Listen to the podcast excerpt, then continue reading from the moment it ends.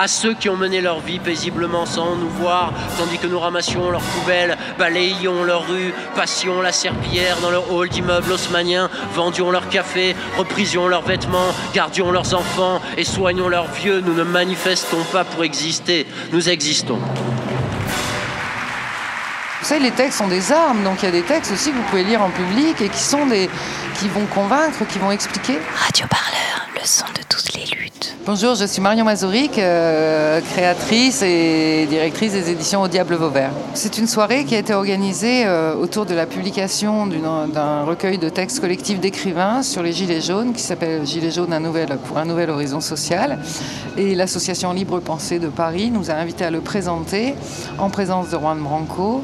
Euh, dans une rencontre autour des Gilets jaunes où, les écrivains se sont exprimés sur le, sur le sujet. Dès le 17 novembre, il y avait une, à la fois une exemplarité, une, exceptionnalité. Ce mouvement euh, populaire né en France avec les parallèles qu'il a pu avoir avec d'autres mouvements nés aussi de façon très spontanée et très différente qui quittaient les, canaux habituels de la politique, c'est un mouvement qui a une dimension historique quasi immédiate, euh, visiblement et hum, politiquement. Et donc il m'a paru évidemment en tant qu'éditeur euh, tout à fait nécessaire de produire des textes. On a besoin de produire des textes. En, ce moment, euh, l'humanité a besoin de réfléchir, c'est évident, à son avenir, etc. Donc il fallait produire des textes. Alors après, quel type de texte? C'est vrai qu'il a fallu deux mois pour que la conscience se fasse, que dans les milieux intellectuels, le texte le plus nécessaire n'était pas forcément un texte qui explique ce que font les Gilets jaunes et que sont les Gilets jaunes et qui, et comment dire, qui mettent en place des statistiques ou un examen sociologique et politique c'était plutôt un livre qui est la vertu de rassembler chez les intellectuels les gens qui étaient, euh, comment dire, il y a deux côtés d'une conscience de classe et qui étaient du côté des misérables en fait. Euh, pourquoi? Parce que le constat a été très vite fait qu'à Paris euh, et dans les milieux de la culture qui se sont beaucoup embourgeoisés aussi, et qui sont très proches du pouvoir, en fait, les Gilets jaunes, le mouvement des Gilets jaunes était complètement mal perçu. Alors, je le dis d'autant plus facilement que la maison d'édition Diable Vauvert, elle est installée à Vauvert, donc on est en province, comme on dit à Paris.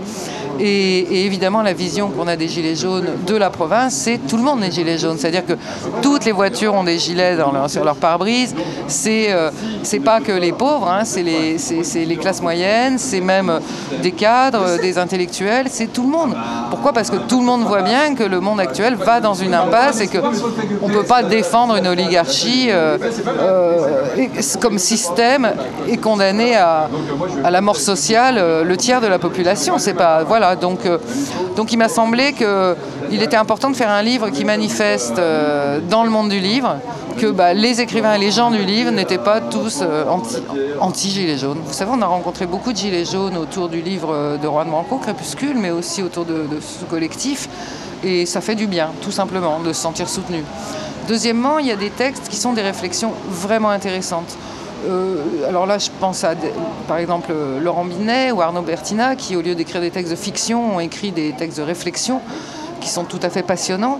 Vous avez également la fiction de Jérôme Leroy, par exemple, qui est riche d'enseignements. Après, il y a pour moi un, très beau texte, celui de Minassif, qui raconte la mort de la Chibani assassinée à Marseille.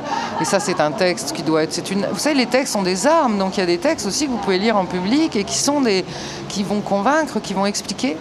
Donc c'est une arme bah, pour ceux qui lisent.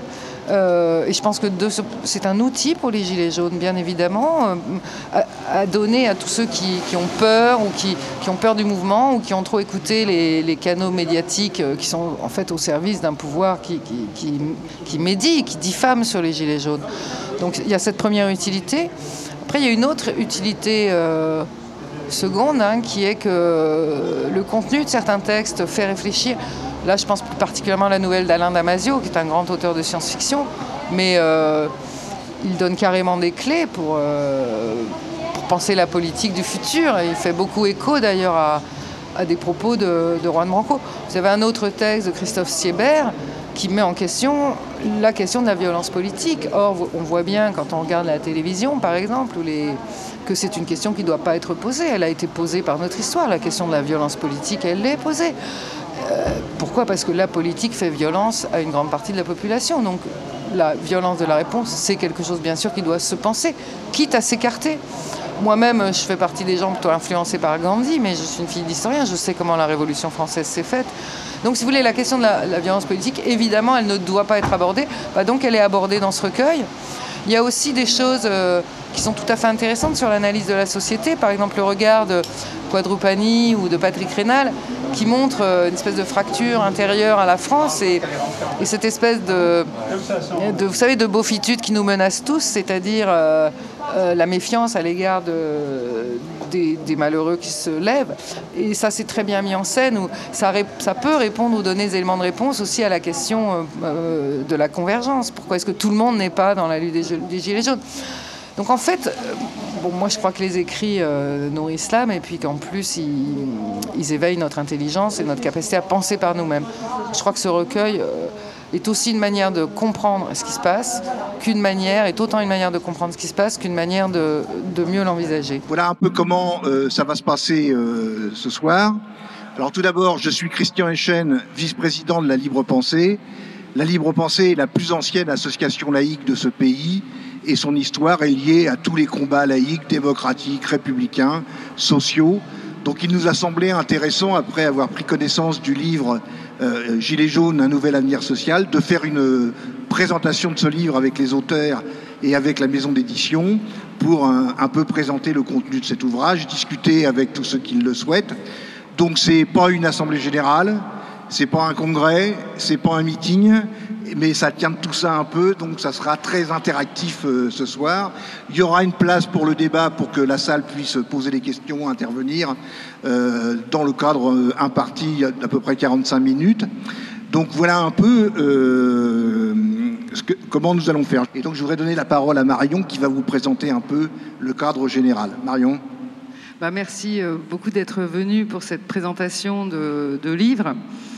Euh, alors, euh, ce recueil collectif euh, Gilets jaunes pour un nouvel horizon social, évidemment, moi, l'idée m'en est venue de la nécessité de publier dès le, début du mouvement, qui était que j'ai reçu, j'imagine, enfin comme la majorité des Français, d'ailleurs les statistiques le disaient, comme enfin un mouvement, un, moment de, de mouvement d'abord, de, mouvements, de, un moment qui faisait bouger les lignes et un moment qui était totalement inattendu dans les formes qu'il a prises.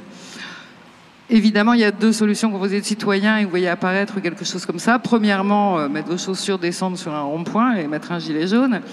Mais euh, voilà. Et la deuxième manière, c'est d'essayer de, mettre au service de cette euh, de ce mouvement. Donc, c'est pas, enfin, on en parlera assez pour euh, qui avait des caractéristiques historiques euh, dès le début et, pour tout observateur un peu euh, lucide de, la vie politique et de la vie citoyenne. C'est un mouvement qui empruntait ou qui était assez comparable à, des mouvements très nouveaux comme Occupy, des mouvements qui, dans le monde entier, dessinent des, manières nouvelles de se rebeller en politique. Et, et c'est donc en, réfléchissant au type d'ouvrage. En fait, la question, c'est quand il s'agit de produire un texte, quel texte est-ce qu'on peut produire? Je parle du point de vue d'un éditeur, c'est-à-dire pas la personne qui écrit, mais celle qui, euh, qui produit au sens du producteur. Et, c'est vrai que il y avait beaucoup de choses à faire. Aujourd'hui, on voit que sans doute le document le plus indispensable à écrire, c'est celui qui donnera la liste des crimes en fait qui ont été commis contre les manifestants et le droit de manifester. Celui-là, il n'est pas encore paru, il reste nécessaire, mais il y a un auteur qui est en train de l'écrire, hein, qui relève euh, tous les cas de, de, blessures. Ça, je pense que c'est le livre à faire. Au début du mouvement, on ne le savait pas encore. Mais il y avait euh, dix mille manières d'aborder la chose. Et, alors, ce qui est apparu assez vite, c'est qu'en fait, il y avait une fracture qu'on connaît entre bah, justement les milieux intellectuels et... Euh, et je dirais la France entière. Euh, l'originalité du Diable Vauvert est que c'est une maison qui est implantée à Vauvert, en province, et dans un département qui est immergé dans les contradictions et les, difficultés politiques qu'on vit aujourd'hui, puisque c'est un département où le Front National euh, fait des scores majoritaires dans beaucoup d'élections, beaucoup trop et, où on connaît les problématiques de la colère et de l'humiliation populaire, de de l'exclusion, etc. Et de l'exclusion culturelle, évidemment. Donc que faire comme recueil? Assez vite, il s'est à peu près imposé qu'en fait, il était important d'ouvrir un espace où des intellectuels, être intellectuel, c'est pas un état de bourgeois d'existence, pas du tout. Il y a beaucoup de précarité dans les milieux de la culture et, même être un producteur culturel indépendant, c'est un, métier précaire. Hein. c'est des entreprises qui sont en lutte permanente pour la survie.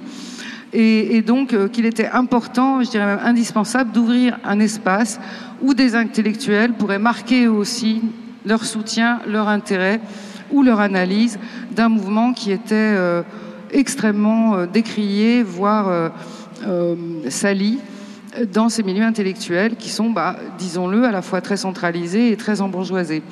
C'est en menant cette réflexion et en commençant à contacter des, auteurs dont je pouvais connaître leur sensibilité déjà par leurs textes, hein, évidemment, il suffit de lire. Et, je sais à quel point est-ce que la réflexion critique et alternative, elle est importante en littérature. Notre catalogue, celui des éditions Diable Vauvert, n'existerait pas sans ça.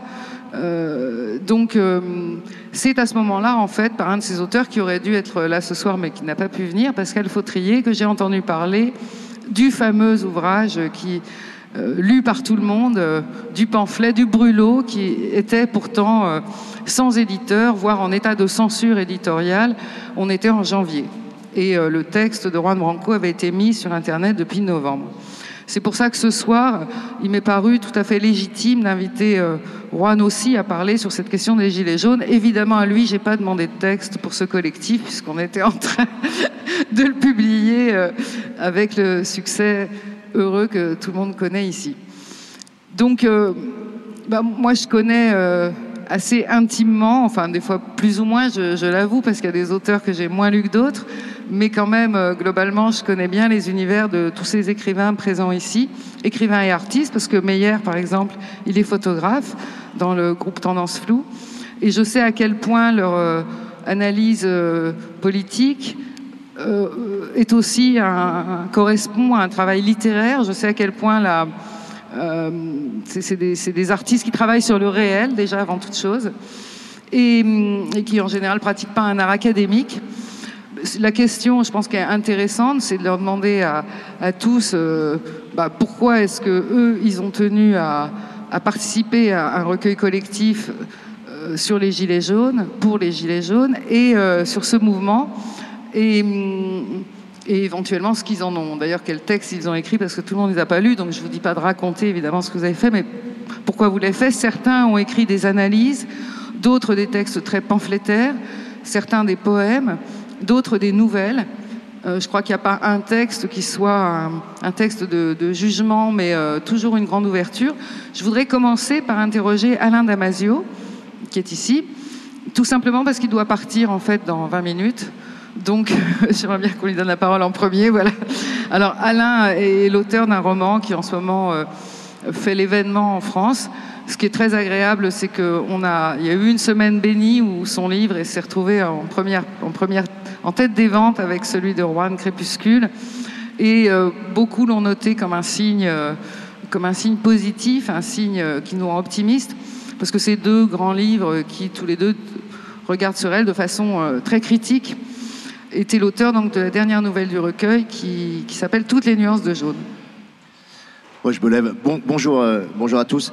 bah, moi, c'était une évidence, bien sûr, totale de, de participer au recueil et d'essayer de, de contribuer euh, au, mouvement en cours.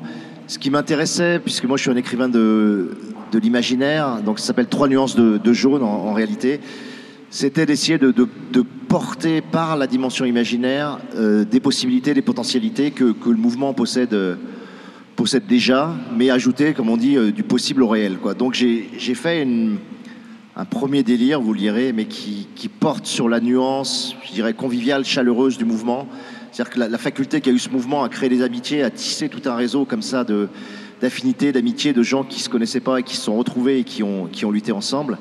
Et je pars sur la couleur jaune, c'est-à-dire qu'on a des, marchés aux fruits jaunes, des marchés aux légumes jaunes, et puis arrivent les producteurs d'huile, arrivent les producteurs de bière, qui, mais des bières toujours jaunes, arrivent aussi ceux qui, qui, évidemment proposent du blanc, proposent du pastaga, etc. Et je pars sur ces marchés à prix libre et je, déploie tout un ensemble de choses assez, allez, on va dire assez bisounours, en tout cas assez belles d'un point de vue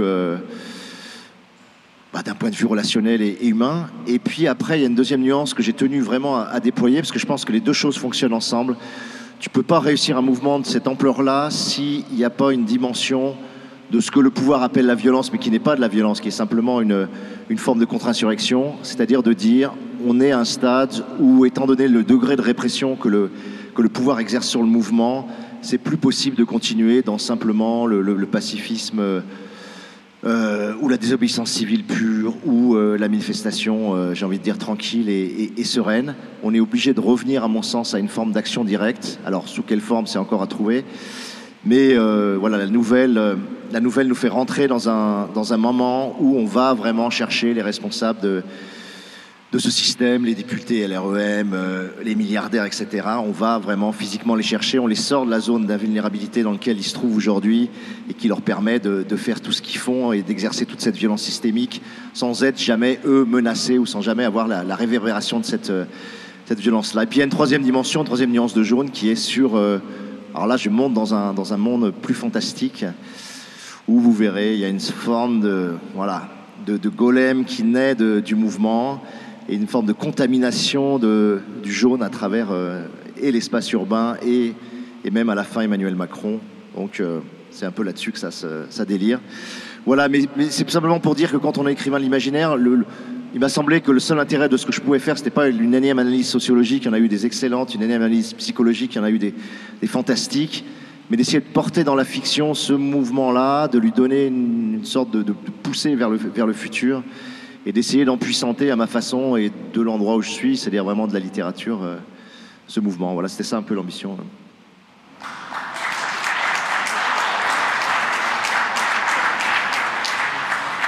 Serge Quadrupani. Quadrupani. Euh, non, mais euh, bah, sérieusement, moi, j'étais comme beaucoup de monde au départ. J'étais très méfiant pour toutes les raisons qu'on sait. Euh, mais euh, très vite, euh, j'ai compris que ce qui se passait, et je pense que ceux qui n'ont pas voulu, qui ont résisté avec toute leur force idéologique, toute leur carapace idéologique, à, reconnaître l'extrême nouveauté de l'événement et, son importance et sa puissance, ces gens-là se, sont jugés eux-mêmes. Euh, l'histoire les jugera aussi d'une certaine manière. Euh, moi, je pense que c'est un mouvement, c'est sans doute euh, un des grands mouvements qui marquera l'histoire. C'est un mouvement, je trouve, qui a un caractère de nouveauté qui peut être comparé qu'à mai 68. Les, les, les, les, formes, les qu'il a pris euh, ont, surpris tout le monde. Et euh, bon, après, ça a été analysé euh, mille fois. Moi, je, peux en reparler pour une mille et unième fois, mais c'est vrai que la socialité des ronds-points, associée aux, manifestations, aux manifestations dans Paris,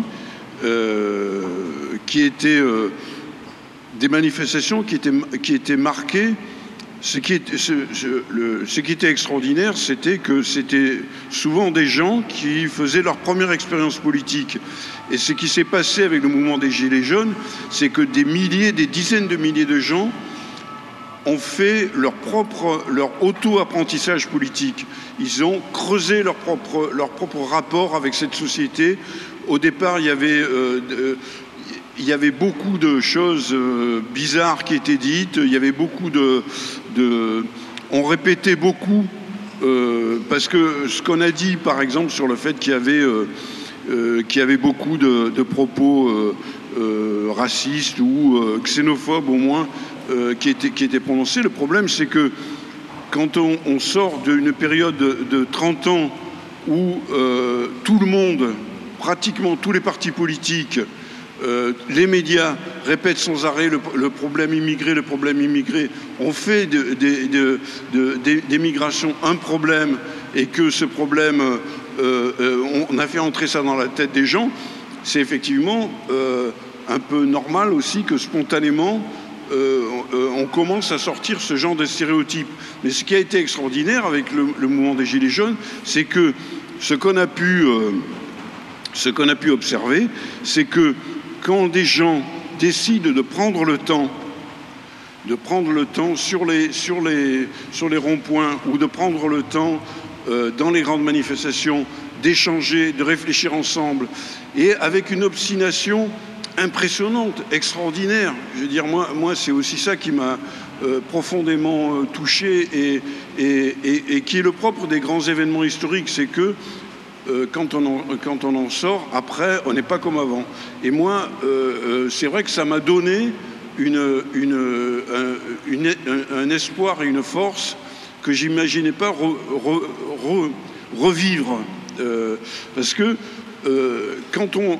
Et, c'est ça que j'ai essayé d'expliquer dans le texte qui a été choisi pour être mis dans le, dans le, dans le livre, c'est euh, la capacité à se reprendre le temps, à reprendre notre temps à nous, à, faire face au rythme euh, à contrer les rythmes du pouvoir pour qu'on on ait le temps de parler entre nous, on ait le temps de réfléchir, on ait le temps de. Euh, et, ne, pas se mettre dans, les rites imposés par les grandes centrales ou par, ou par les, le, le, calendrier du pouvoir qui, est, tourne toujours autour des élections et de, et de, créer sa propre temporalité. Voilà.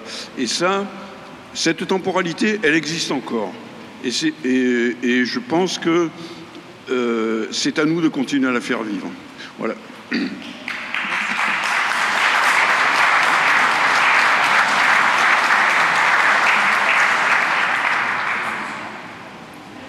Juan, je vais, te, euh, je vais rebondir sur toi tout de suite. Toi, dès le début, tu as, dans ton livre, tu écris Les Gilets jaunes sont les seuls qui ont compris euh, ce qui se passait en France et, donc tu, les, tu vas même plus loin puisque ce livre est écrit euh, avant les mouvements et, tu, et tu l'écris dans le manuscrit tout de suite, dès, le début, seuls les Gilets jaunes. Tu penses même que ce mouvement-là, il a ce il, a changé toute la politique française par sa lucidité Je ne sais pas si on peut essayer de...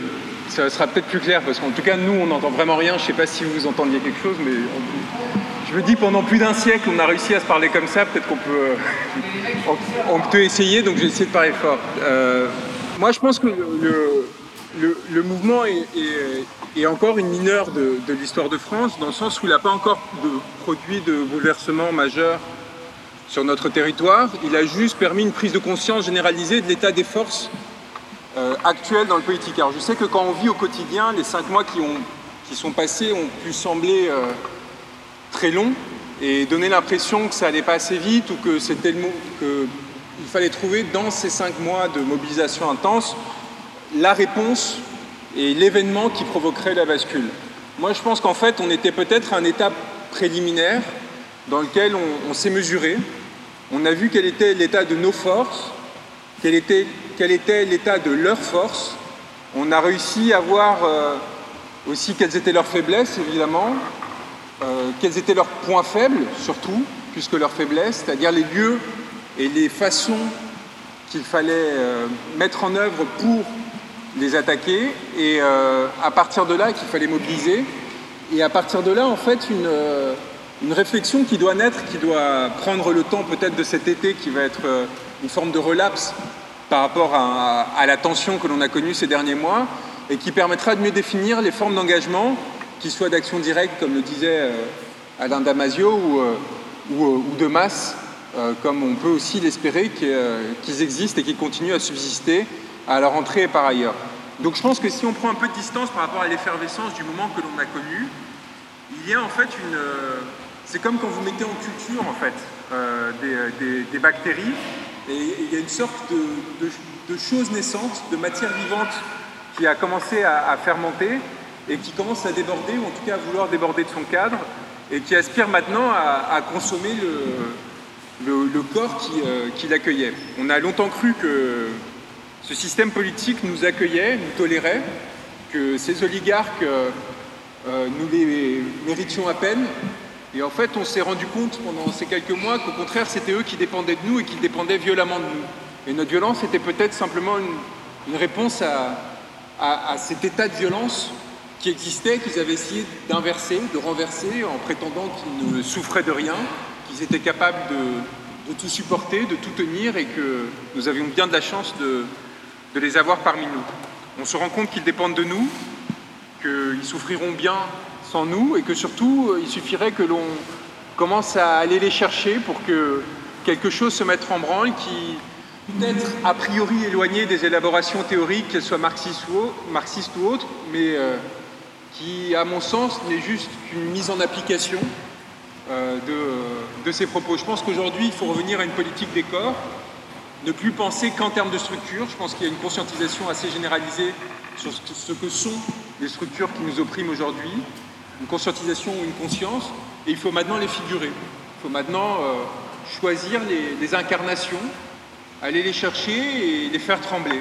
Alors évidemment, on peut prendre ce mot figurativement, ou on peut euh, le prendre un peu plus factuellement, ça dépendra à chacun. Euh, enfin, l'interprétation dépendra de, de chacun. Donc je pense qu'en fait, paradoxalement, et contrairement à toutes les interprétations qu'on a données des Gilets jaunes, ça a été avant tout un formidable moment de réflexion, 2018 euh, et, cette première phase de 2019.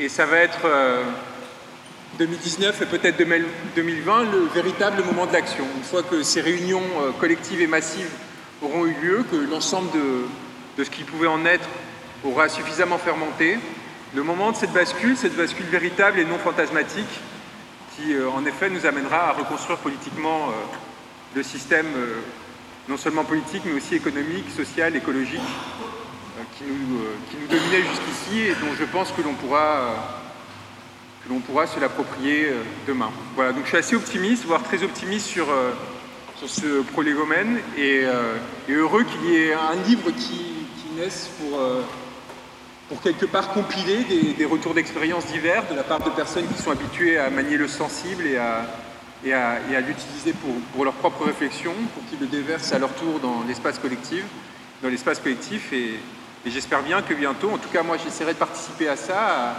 à, l'élaboration de, la, société de demain. Et alors ma spécialité, c'est les institutions. J'ai été formé pour ça. La société m'a donné des outils pour, euh, pour réfléchir institutionnellement. Donc j'ai commencé à émettre le mois dernier l'idée du tribunal révolutionnaire.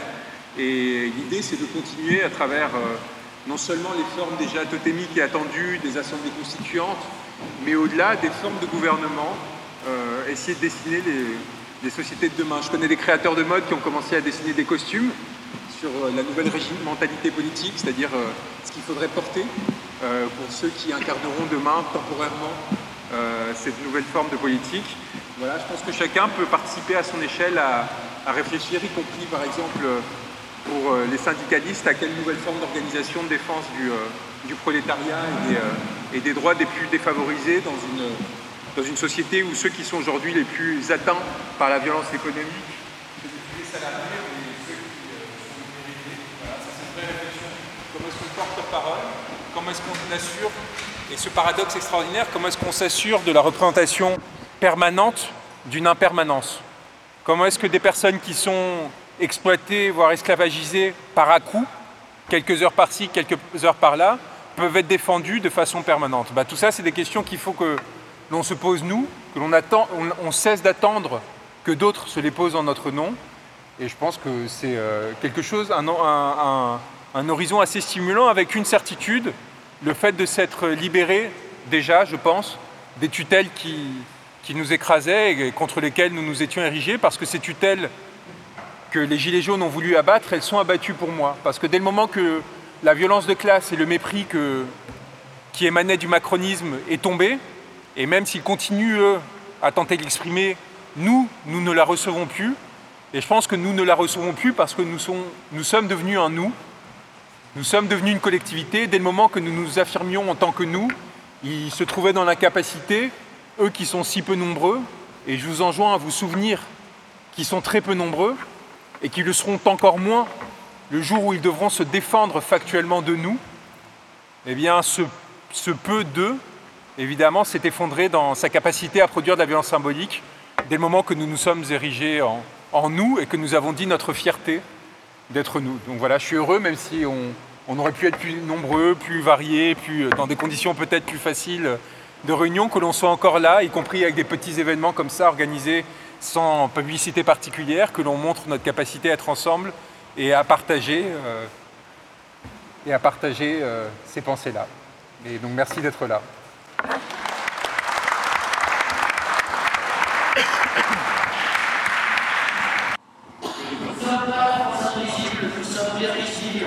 dans les zones résidentielles, les quartiers HLM, les gares, les centres commerciaux, les files d'attente devant les administrations, la sortie des écoles, dans les cimetières et les maternités. Nous sommes baladés dans les volontaires, dans la musique, avec les bâtis sur un village. Nous nous retrouvons dans des lieux, sur des parkings, sur les ronds-points, dans identiques, d'un bout à l'autre du pays.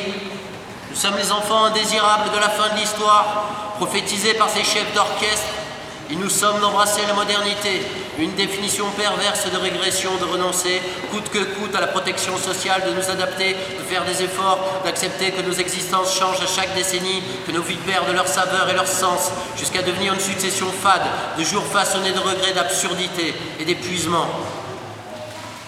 Nous ne contrôlons plus nos vies, nous ne voyons pas nos enfants grandir, nous sommes raquettés légalement et travaillons pour rien.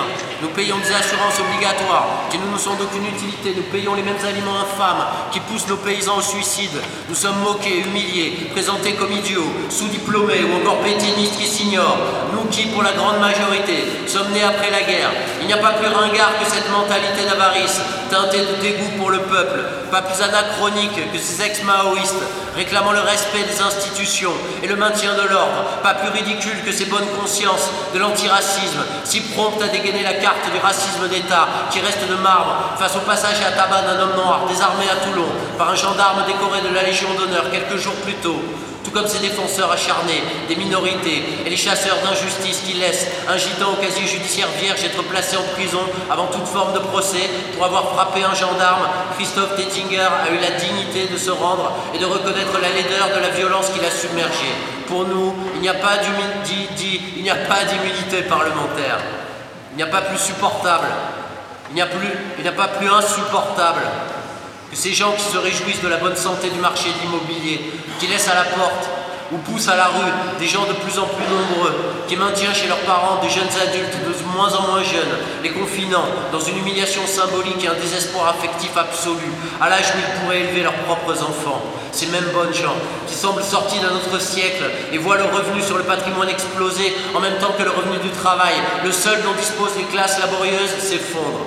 Ces citoyens modèles lisent les pages saumon en s'inquiétant de la fuite des touristes des beaux quartiers qui réclament leur sel, en voyant des manifestants qui exigent la diminution des dépenses publiques pour les enseignants et le personnel hospitalier, mais ne trouvent aucune objection à ce que l'État paye une fortune les équipements de guerre anti-émeutiers. L'État dépensier qui ne pose aucun problème à leur porte-monnaie quand il peut mutiler des travailleurs participant à leur premier mouvement social et faire taire de trop grandes gueules longtemps fermées. Nous avons trop longtemps détourné les yeux de la corruption et du népotisme, gobant votre mythologie citoyenne d'égalité des chances et de roues qui tournent pour les plus méritants, pétris de légendes urbaines sur le safe man et l'entrepreneur courageux. Nous n'avons pas joué collectif en attendant l'émancipation individuelle. Or, nous devons nous rendre à l'évidence.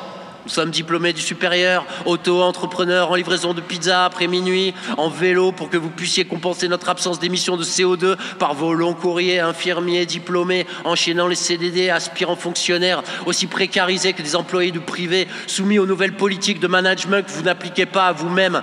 Nous laissons nos grands-parents vieillir dans l'indigence et nos enfants s'entasser dans des salles de cours quand ils ont la chance de pouvoir avoir un enseignant. Qui êtes-vous? Dans un contexte aussi intense, les masques tombent. Ceux qui prônent l'absence totale de l'État en économie applaudissent lorsque ce même État interdit une cagnotte citoyenne visant à aider M. Dettinger à financer ses frais de justice. Qui est Marlène Schiappa? Une ex-blogueuse sans talent, scribouillarde de livres girly et sexy, pétrie de culture Fifty Shades of Grey et incapable de prononcer une phrase sans déclencher la consternation et l'hilarité secrétaire d'État chargé de l'égalité homme-femme, non élu démocratiquement. Quelle est sa légitimité pour demander l'identité de tous les contributeurs d'une cagnotte légale et solidaire? Qui est cette femme? Puisqu'on nous parle de méritocratie, posons la question. Quel diplôme ou autres études nécessaires au bien commun Madame Schiappa a-t-elle validé? Quel service Monsieur Benalla a-t-il rendu à la France pour bénéficier de passeports diplomatiques, d'une impunité juridique dans les faits après avoir pourtant passé à tabac des manifestants lors du 1er mai, grimé en policier Quel est le rôle de M. Benalla dans les vies des Français A-t-il été élu Aurait-il lui aussi validé le diplôme que l'on réclame à n'importe quel citoyen lambda, même pour distribuer des prospectus promotionnels? Quel service a-t-il rendu à la patrie pour bénéficier de l'indulgence dont n'a pas bénéficié M. Dettinger qui dormira ce soir encore en prison Qui est Aurore Berger dont le combat était encore il y a cinq mois de faire entrer des chats à l'Assemblée La plus-value humaine? De ces gens est-elle supérieure à celle de M. Dettinger et Drouet, fonctionnaires territoriaux et routiers? À ceux qui ont mené leur vie paisiblement sans nous voir, tandis que nous ramassions leurs poubelles, balayions leurs rues, passions la serpillière dans leur hall d'immeubles haussmanniens, vendions leur café, reprisions leurs vêtements, gardions leurs enfants et soignions leurs vieux, nous ne manifestons pas pour exister, nous existons.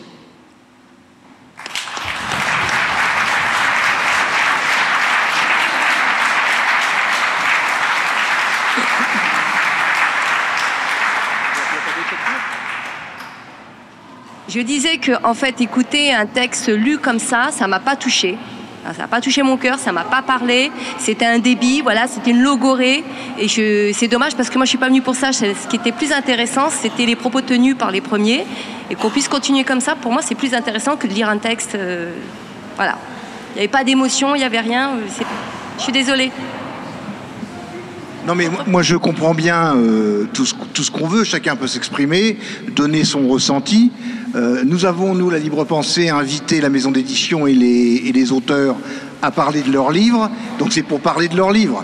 Alors bien évidemment, s'il y a des gens qui veulent parler d'autre chose, ben, il va y avoir un hiatus à un moment donné, mais on est là pour parler d'un livre et de discuter de, ça. C'est pas, je l'ai dit tout à l'heure, c'est pas une assemblée générale pour décider une action.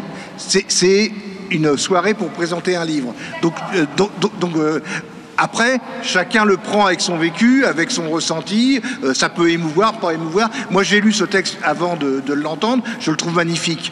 Bon, et surtout, et surtout la fin. euh, nous existons, ce qui est l'affirmation de tout le mouvement des. Ah. Ah bah ça, ça, si vous voulez. Oui, non, non, mais non, non, mais c'est effectivement, c'est pas ça le débat.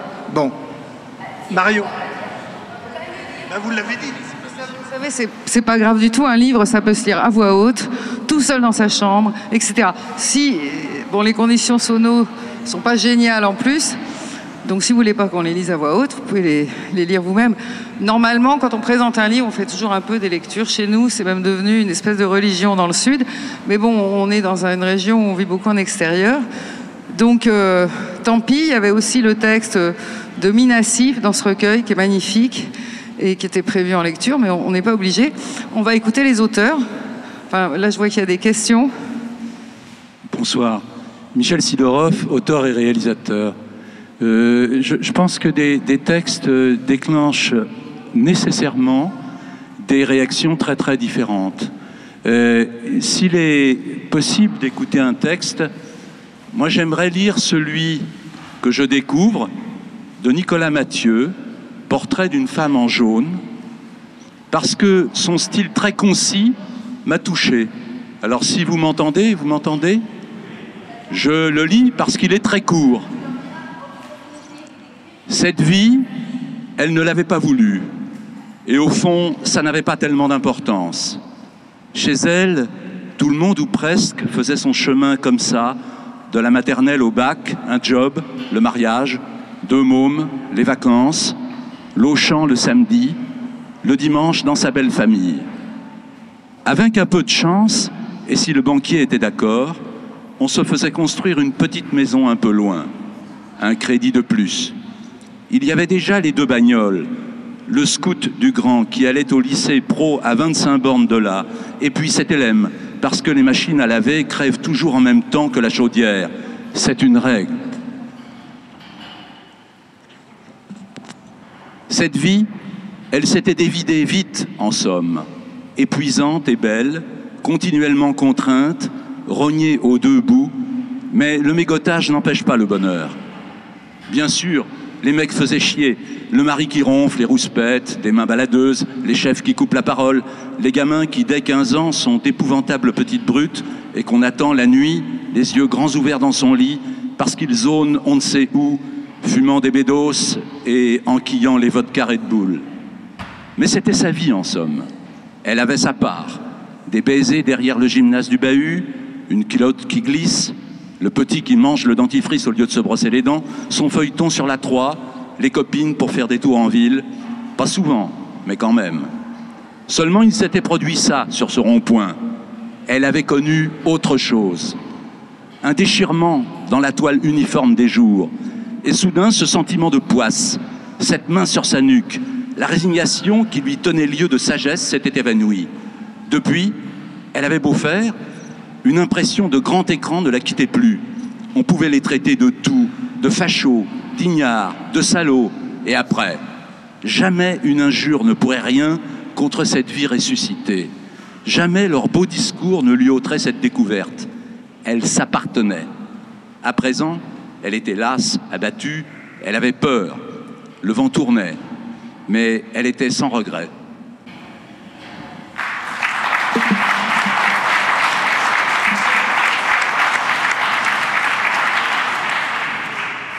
On a écouté la, nouvelle de Marion Messina et je pense que ce serait pas mal d'entendre Marion Messina en fait. Bonsoir, euh, je pense que je vais le tenter sans micro. Alors, si je tiens le micro éloigné comme ça de ma bouche, est-ce que c'est bon? Parfait. Donc, euh, alors je ne sais pas du coup si l'atelier lecture a convaincu tout le monde et si la sono catastrophique a permis à certains de comprendre mon texte. Comme c'est une veillée littéraire gilet jaune ce soir, je reviens un peu sur la tribune que j'ai écrite. Euh, je l'ai écrite parce que euh, moi je suis née dans la France des Gilets jaunes, et s'il y a bien quelque chose qui m'a exaspéré au début du mouvement, c'était de voir des gens en réalité découvrir le tiers-État. C'est-à-dire que ce qui m'a euh, vraiment choqué avec le mouvement des Gilets jaunes, c'est que tout d'un coup, des gens avaient l'air de découvrir euh, que les locaux ne se nettoyaient pas tout seuls, que les bandages ne se posaient pas tout seuls dans les hôpitaux, que les enfants n'apprenaient pas tout seuls à lire, que les articles ne se scannaient pas d'eux-mêmes dans les supermarchés, et qu'en fait, euh, ces gens qu'on ne voulait pas vraiment voir parce qu'ils étaient trop loin de Paris, trop loin des institutions ou dans des CSP pas très propres, finalement avaient des moyens d'agir. Moi, je suis la fille d'une femme de cantine. Et déjà, je me dis que euh, ce nom veut dire quelque chose, femme de cantine. Il n'y a même pas euh, un vrai nom de travail pour, euh, pour, le pour, l'emploi qui a occupé ma mère pendant des années. Et elle a pris des cours du soir à 40 ans pour pouvoir passer un CAP petite enfance, pour pouvoir passer un concours de la fonction publique catégorisé pour devenir ATSEM. Donc la France des Gilets jaunes, je sais ce que c'est.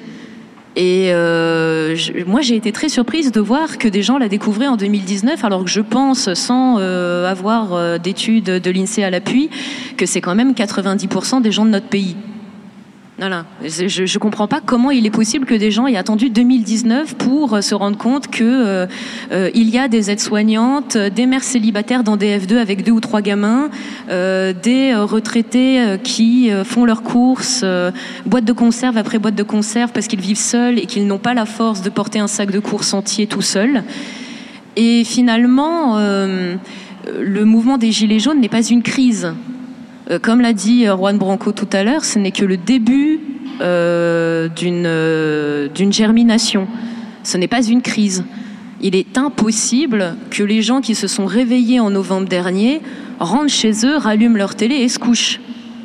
C'est-à-dire que des gens qui pendant des décennies ont levé les épaules parce qu'ils se croyaient seuls ou impuissants, maintenant qu'ils ont pris conscience de leur pouvoir, ils ne vont pas retourner se coucher. Donc quand bien même il y aurait une trêve de quelques mois ou de quelques semaines euh, dans les faits, je pense que les esprits, eux, ne vont pas s'arrêter.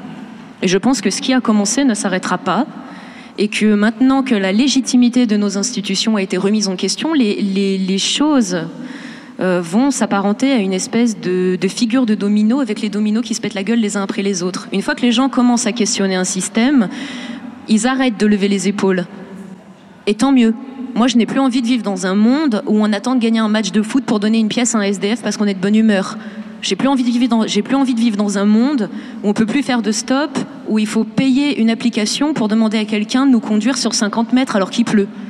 Je n'ai plus envie de vivre dans un monde où il faut euh, passer par une appli pour trouver un canapé pour dormir, parce qu'autrement on nous laisse dormir dans la rue quand il fait moins 10. Le monde dans lequel on avait appris à lever les épaules me faisait horriblement chier. Et j'espère que le gilet jaune, c'est le début de la fin de ce monde qui sentait la mort, qui sentait l'égoïsme, qui montait les gens les uns contre les autres et qui était absolument épouvantable. C'est un monde qui a conduit des gens à prendre des antidépresseurs, à se flinguer, à ne trouver de l'espoir dans rien. Et j'espère que l'espoir va revenir, parce que de toute façon, euh, si nous, nous avons l'intention de ne pas les lâcher, soyez rassurés, eux, ils ne nous lâcheront pas le prix de l'essence va continuer à augmenter, le prix de l'électricité va continuer à augmenter, euh, la moindre parcelle de terre arable continuera à être bitumée si ça peut faire augmenter le PIB. Et en réalité, euh, nous ne sommes pas là pour quémander des miettes. Nous devons être ici pour envisager un changement profond de civilisation et non pas une réforme de l'État-providence français. Ce qui se passe actuellement, ça doit être civilisationnel. Nous ne sommes pas là pour quémander des miettes. Nous ne sommes pas là pour demander 20 euros de RSA en plus pendant que H&M vend des fringues qui sont ringards au bout de six mois, qui vont finir dans des décharges au Bangladesh. Parce qu'en réalité, le mode de vie dont nous pâtissons aujourd'hui ici, même quand nous pâtissons de ce système ici, euh, même un smicard ici contribue à la grande misère de quelqu'un à l'autre bout du monde. Donc c'est bien un changement de civilisation et non pas des réformettes euh, à Paris qu'il faut. Et je pense de plus en plus que nous ne devons pas faire de l'entrisme en se disant euh, il faut qu'on mette des ouvriers à l'Assemblée ou euh, il faut que ma fille euh, fasse Sciences Po avec mes heures sup pour qu'elle devienne députée pour changer quoi que ce soit. Je pense que la solution la plus profonde, c'est non pas l'entrisme mais le sortisme. À partir du moment où nous arrêtons de payer notre TVA, à partir du moment où nous faisons du troc, à partir du moment où nous favorisons les monnaies locales, à partir du moment où nous parlons entre nous, à partir du moment où nous nous entraidons, à partir du moment où nous sortons du circuit économique, à partir du moment où nous refusons d'être fichés, à partir du moment où nous refusons que la moindre consultation sur Internet soit enregistrée quelque part, à partir du moment où nous refusons d'être des, moutons, fliqués en permanence, là, nous devenons dangereux. La clé, c'est le sortisme, ce n'est pas l'entrisme. Et finalement, euh, cette tribune, je ne sais pas si elle a été audible pour beaucoup de gens avec euh, notre comédien, notre sono euh, et, notre jolie ferrière qui n'arrange rien à l'acoustique. Euh, elle, ne cherchait qu'à dire cela. Nous sommes les plus nombreux, nous sommes les plus vivants, et si nous voulons vivre dignement chez nous, nous ne pouvons pas nous contenter de demander une augmentation du SMIC ou une aide d'État sur l'électricité. Voilà, nous devons continuer à nous euh, cultiver, nous devons continuer à échanger et euh, nous devons continuer à parler à tous les gens autour de nous parce que quand on parle à une infirmière, on se rend compte que l'hôpital c'est une catastrophe. Quand nous parlons euh, à des agents pénitentiaires, ils sont eux aussi les premiers à dire que le système punitif carcéral français est une catastrophe qui accentue la délinquance, voire qui transforme des délinquants en grands criminels. En fait, quels que soient les corps de métier avec lesquels vous parlez, tout le monde s'accorde à dire que c'est une catastrophe. Et donc en fait, euh, moi les manifs, euh, je, suis pour, parce que je ne vois pas pourquoi je serais contre. Mais s'il y a bien une chose qu'il faut faire en priorité, c'est de nous retrouver, d'échanger, d'écrire, de lire et de n'avoir surtout pas peur de la chose intellectuelle. Et surtout, c'est aux intellectuels euh, d'être les plus virulents et les plus audacieux. Mais ça, ça veut dire euh, chercher autre chose que les intellectuels des beaux quartiers, parce que eux, à mon avis, euh, des tribunes anti-Marlène Schiappa, quand ils attendent leur Légion d'honneur, ils l'auront pas.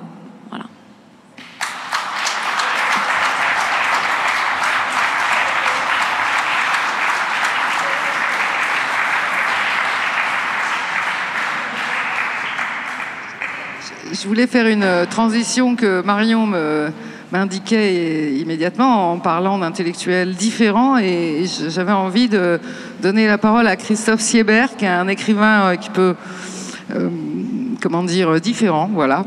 il pourra vous expliquer et qui a écrit un texte qui s'appelle Insurrection Cookbook. Et ma foi, il me semblait que finalement, après Marion, euh, tu pouvais peut-être prolonger ou réagir à son propos? C'est vrai que l'idée de de quitter ce système plutôt que de l'attaquer de front, c'est euh, c'est un truc qui m'a toujours, qui m'a toujours intéressé. Bon, ma, ma présence ici, c'est un peu paradoxal parce que j'ai euh, jamais travaillé de ma vie. J'ai toujours vécu du RSA ou d'expédient. Du coup, euh, c'est vrai qu'au début, les, c'est vrai qu'au début, les, les, problèmes des gilets jaunes me, me concernaient pas des masses. Enfin, j'avais cette impression, en tout cas, que c'était des histoires de gens qui ont des bagnoles, j'ai pas de bagnole, de gens qui ont un travail, j'ai pas de travail, de gens qui ont des baraques, j'ai pas de baraque. Et du coup, j'ai mis un, moment à m'y, euh, à m'y intéresser vraiment. Et d'ailleurs, le texte qui est dans le, bouquin, je l'avais d'abord écrit pour expliquer pourquoi j'écrirais pas de texte du coup. Mais entre-temps, j'ai lu le bouquin de, Juan Branco qui m'a éclairé sur certains trucs. Et surtout, j'ai pris, conscience de, quelque chose, c'est que le mouvement des Gilets jaunes, ça reflète en fait une énorme douleur, une énorme colère, aussi bien individuelle que collective. Et surtout, ce qui m'a aussi conduit à intéresser vraiment aux, Gilets jaunes, c'est qu'en fait, les gens qui, euh, les méprisent, les, gens qui les, euh, qui les combattent, les gens qui, sont agacés ou effrayés par eux, c'est quasiment par nature des gens que j'aime pas. Du coup, il a bien fallu un moment que j'aille voir du côté de cette population qui était d'ailleurs comme, euh, Marion, celle de, de mes parents et celle des, amis parents et tout ça.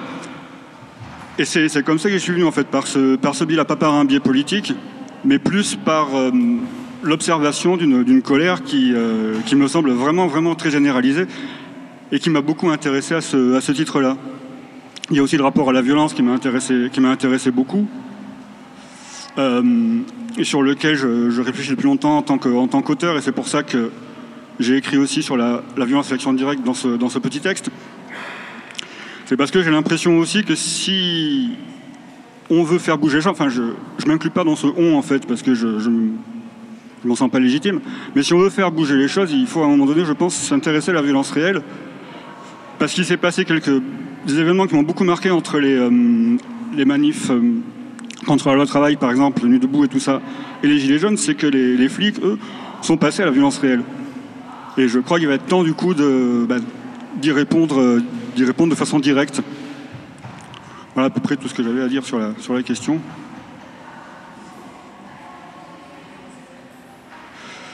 Ah ben, je veux dire plutôt que de briller des banques, briller des banquiers. C'est la, violence réelle, ça, justement, pour l'instant, les gilets jaunes sont, euh, enfin, expriment leur colère, j'ai l'impression, à travers une violence qui est, symbolique, c'est-à-dire bousillent des, euh, des, radars autoroutiers ou bousillent des distributeurs de, billets, pendant que les entreprises qui fabriquent ces radars et pendant que les banquiers, eux, dorment sur leurs deux oreilles, et pendant que les flics bousillent, eux, des vrais gilets jaunes, par contre. Et donc, ouais, à mon avis, il faut à un moment donné rendre, rendre coup pour coup, simplement.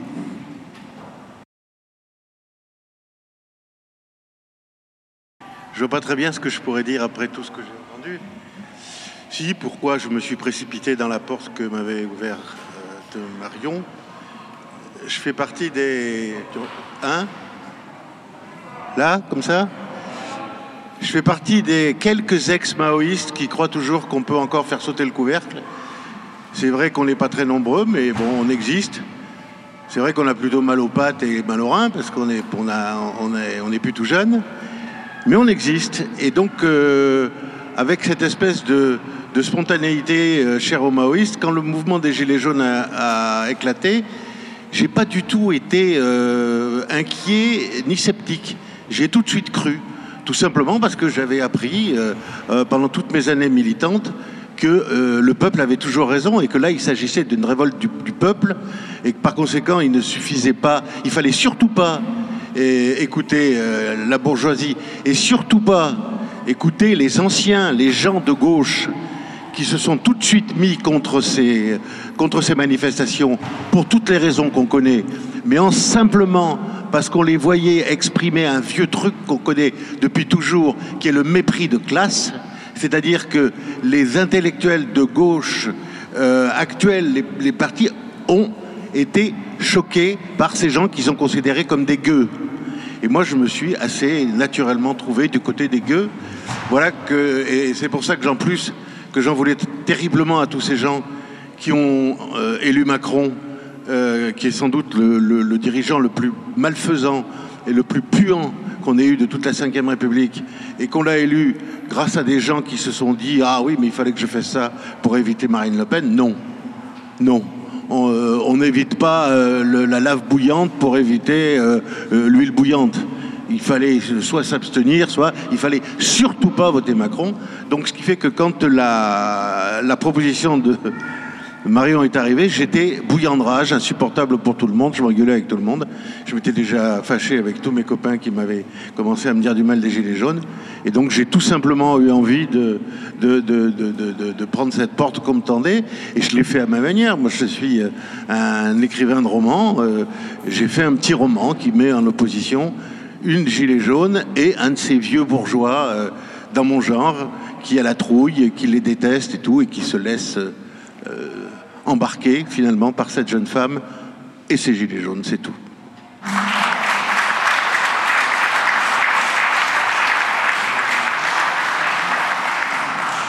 Si vous voulez, pour, pour finir le, le, tour de table des, des auteurs présents, euh, Tom T, tu as fait une nouvelle, toi, qui se passe en, en banlieue.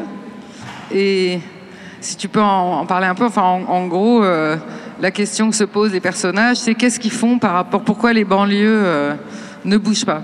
Et tu as voulu écrire sur ce sujet. Bonjour à tous. Donc, je m'appelle Tam Teriam, je suis écrivain euh, au Diable Vauvert. Donc, Marion m'a proposé d'écrire une nouvelle sur les Gilets jaunes. Au départ, je voyais ça d'assez loin.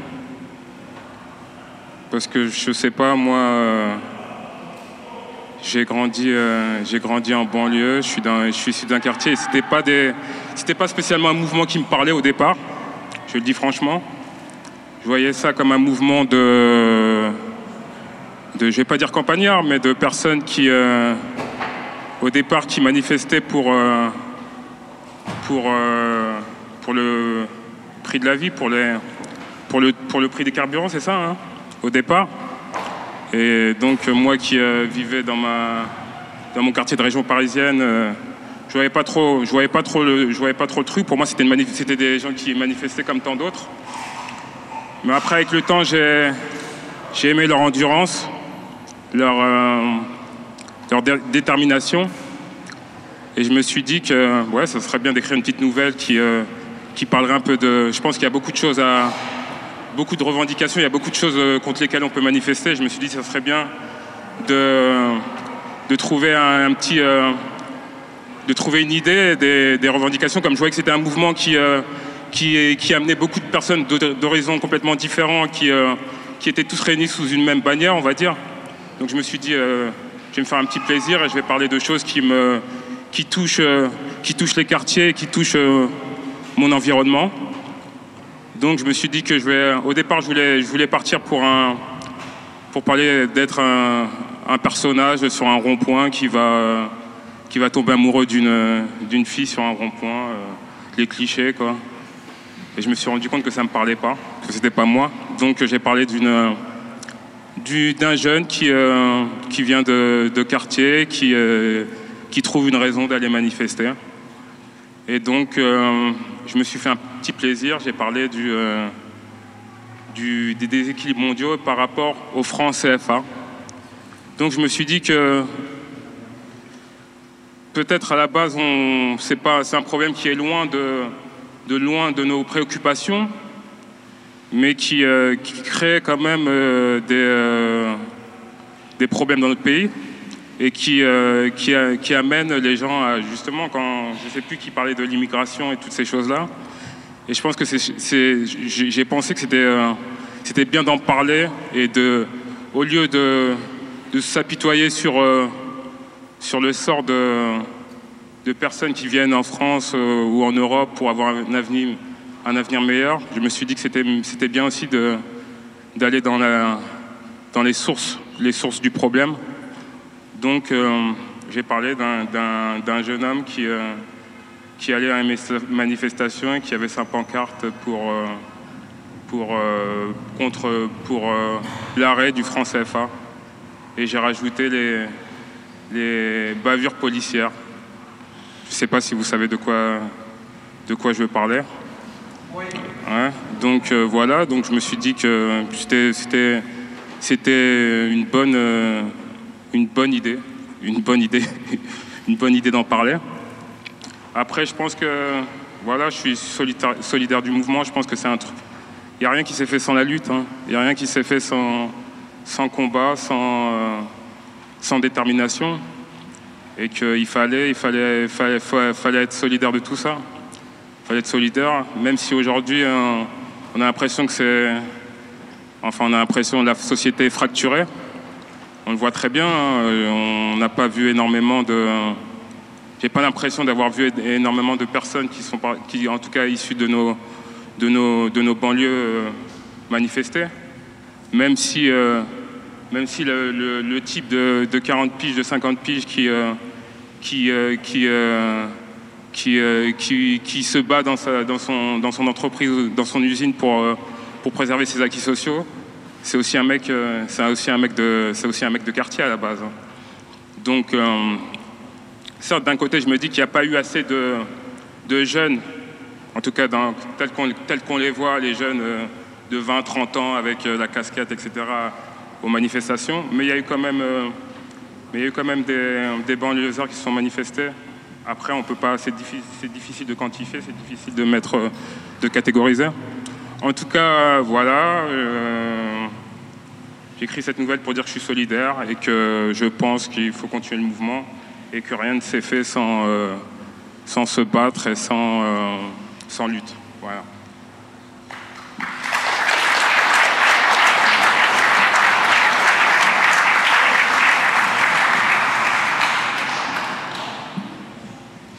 Je voudrais apporter le salut de deux appels d'artistes et dire aux auteurs qui sont réunis à- avec nous aujourd'hui qu'ils ne sont pas seuls, parce que fin janvier, début février, un premier appel d'artistes et de professionnels du spectacle, mais parmi lesquels il y a aussi des auteurs, des compositeurs, a été lancé par Christian Benedetti, Laurent Clashbaum et moi-même.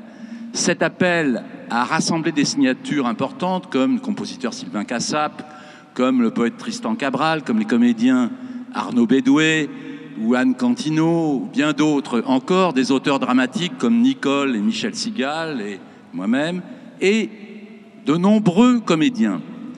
Ensuite, cet appel a déclenché un second appel que vous connaissez tous sous le nom de Nous ne sommes pas dupes, qui a été publié il n'y a pas très très longtemps et qui lui a été médiatisé. Mais nous nous sommes réunis, les deux appels, nous nous sommes rassemblés et nous organisons lundi 17 à 19h, salle Léon Jouot de l'annexe de la Bourse du Travail, rue de Turbigo, donc près d'Arts et Métiers, non loin d'ici, une réunion des appels. Nous sommes aussi en liaison avec d'autres intellectuels, des universitaires et scientifiques qui ont lancé l'appel Nous accusons, qui est très important et que certains d'entre vous connaissent ici. Et nous sommes aussi en liaison, moi-même j'en suis signataire aussi, avec l'appel des psychanalystes, qui est extrêmement important et qui sera présent aussi à la réunion du 17. Pourquoi nous réunir? Pour envoyer des délégués à l'Assemblée des assemblées de Montceau-les-Mines qui se tient les 29 et 30 janvier, euh, juin. Cette assemblée des assemblées est la troisième après Commercy et Saint-Nazaire. Ça a été souligné tout à l'heure, c'est dans les réunions, dans les assemblées, qu'un travail d'élaboration politique considérable se fait dans le pays avec les Gilets jaunes et aussi des syndicalistes qui rejoignent les Gilets jaunes, qui se rassemblent, qui discutent et qui s'approprient la chose politique. Ça va très loin. Et il n'y a pas que le RIC, il y a bien des choses qui sont euh, discutées et élaborées. Et nous nous sommes fixés comme but, dans la réunion du 17, de lundi prochain, donc, euh, salle Léon Jouot, euh, rue, Turbigo, à l'annexe de la Bourse du Travail, nous nous sommes fixés comme but d'élaborer un mandat pour et d'envoyer des délégués, a priori serait un représentant par appel, euh, au, à l'Assemblée des Assemblées de Montceau-les-Mines. Voilà, je voulais vous informer de cette chose et dire que aux auteurs qui sont présents, que euh, donc ils ne sont pas seuls, mais qu'ils peuvent aussi se joindre à nos, appels. Certains d'entre eux sont peut-être signataires aussi déjà, et participer à cette réunion du, euh, du 17.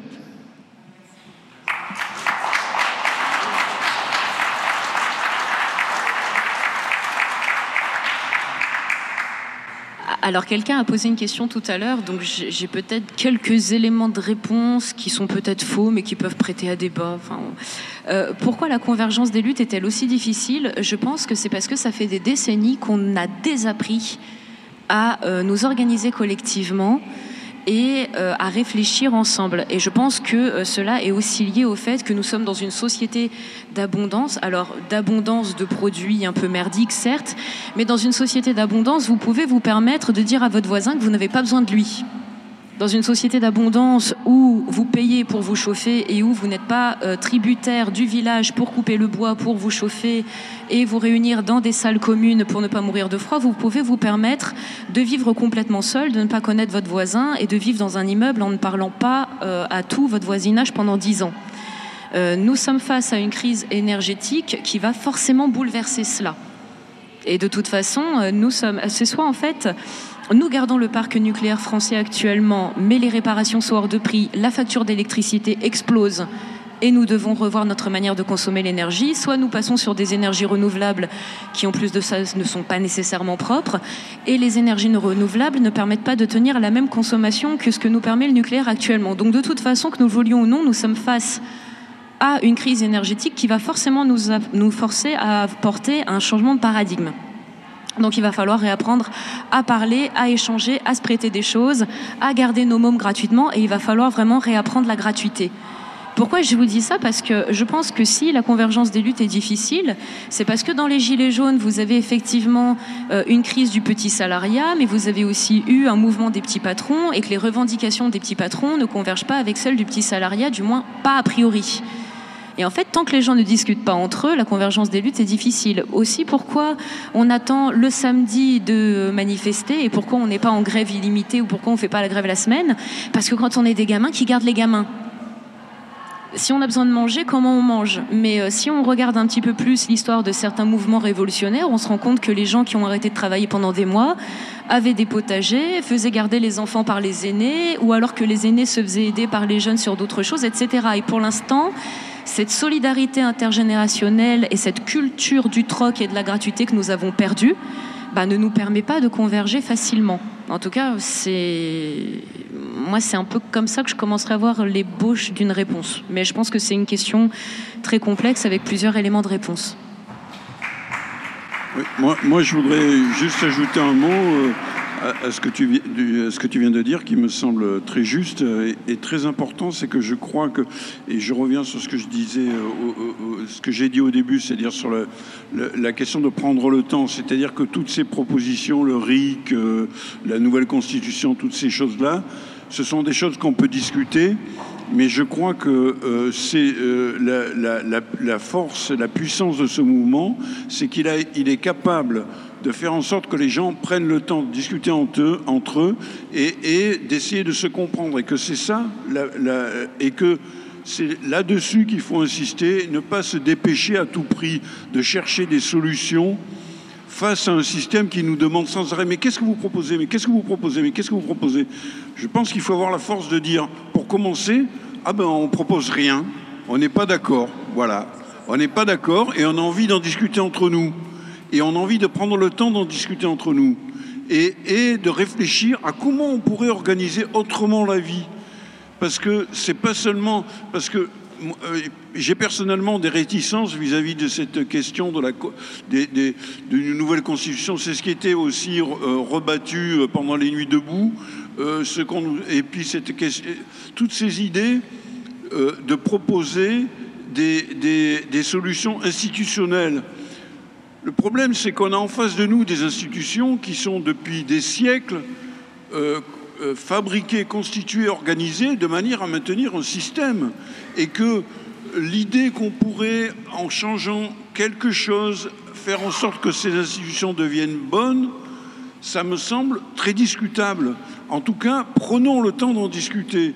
Je crois que ce qui est très important, c'est qu'on se donne la force de continuer à se réunir, de continuer à se voir, de continuer à permettre aux femmes seules, aux femmes euh, seules avec enfants, de pouvoir venir euh, parce qu'il euh, y aura quelqu'un qui, qui gardera leurs enfants. Je veux dire, toute cette organisation concrète de la vie qui peut naître de la socialité des Gilets jaunes, c'est déjà l'esquisse d'une autre société.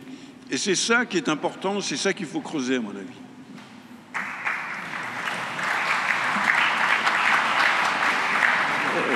Je ne fais qu'approuver ce qu'a dit euh, Serge. Faites attention que demain on vous propose pas un RIC dématérialisé avec euh, on vous autorise le RIC mais chacun vote euh, depuis euh, sa box internet chez lui. C'est pas ça qu'on veut. Si en fait on continue pas à s'organiser, à communiquer et à agir sur le concret, on va tous continuer à regarder notre fiche de paye, aller au supermarché et voter ensuite tout seul chez nous.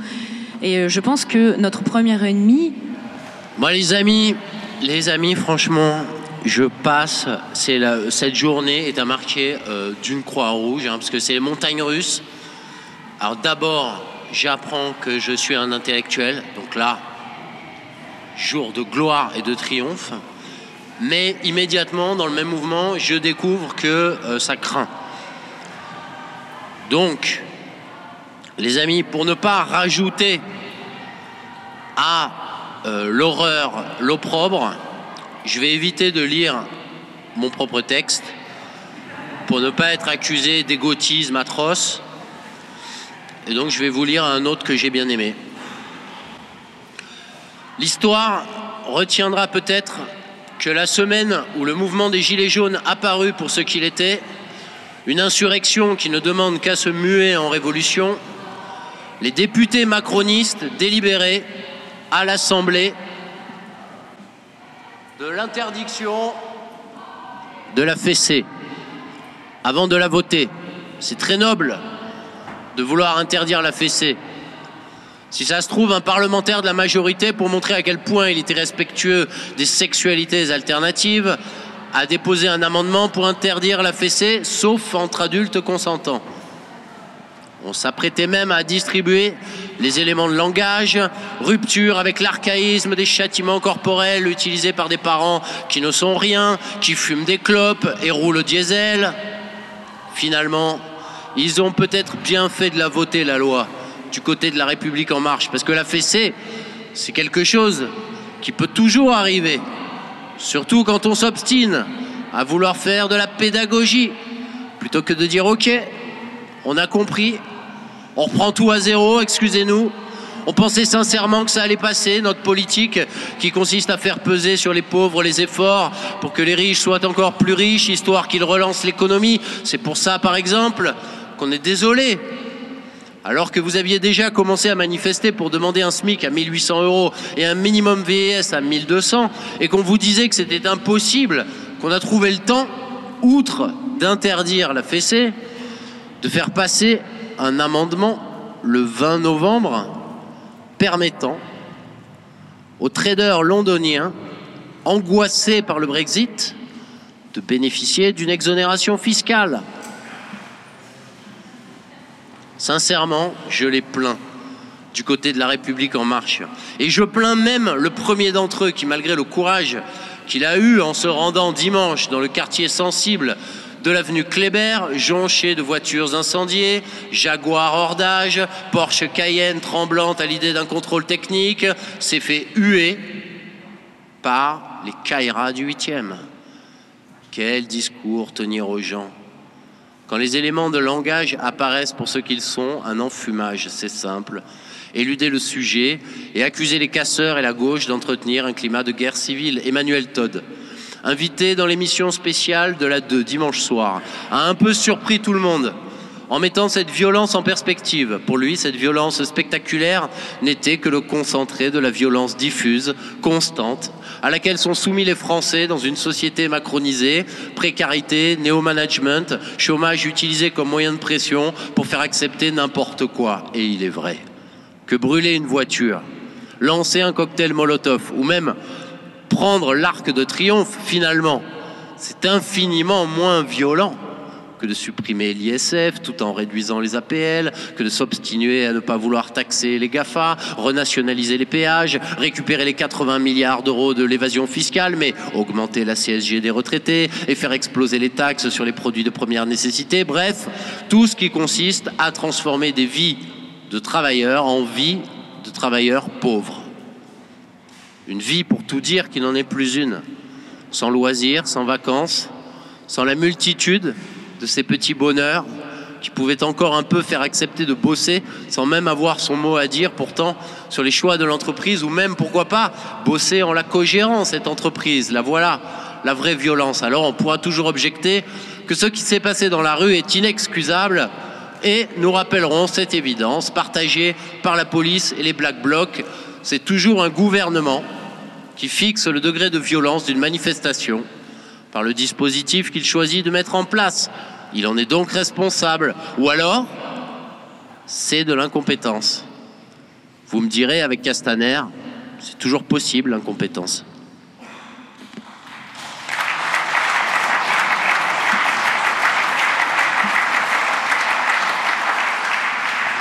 Bien, merci. Nous allons euh, terminer cette soirée qui est un peu d'un un genre nouveau, donc c'est toujours un peu difficile de trouver ses marques dans ce genre d'activité. Euh, donc je voudrais remercier au nom de la Libre Pensée la maison d'édition et Marion, tous les auteurs qui sont venus euh, ici lire et exprimer euh, leur point de vue. C'est un débat, il n'y a pas de vérité révélée, donc euh, vous repartirez avec ce que vous voulez. Il reste encore des livres euh, disponibles, donc vous pouvez prendre quelques temps pour acheter ce qui reste, les faire dédicacer par les auteurs et discuter avec les auteurs. Je vous remercie.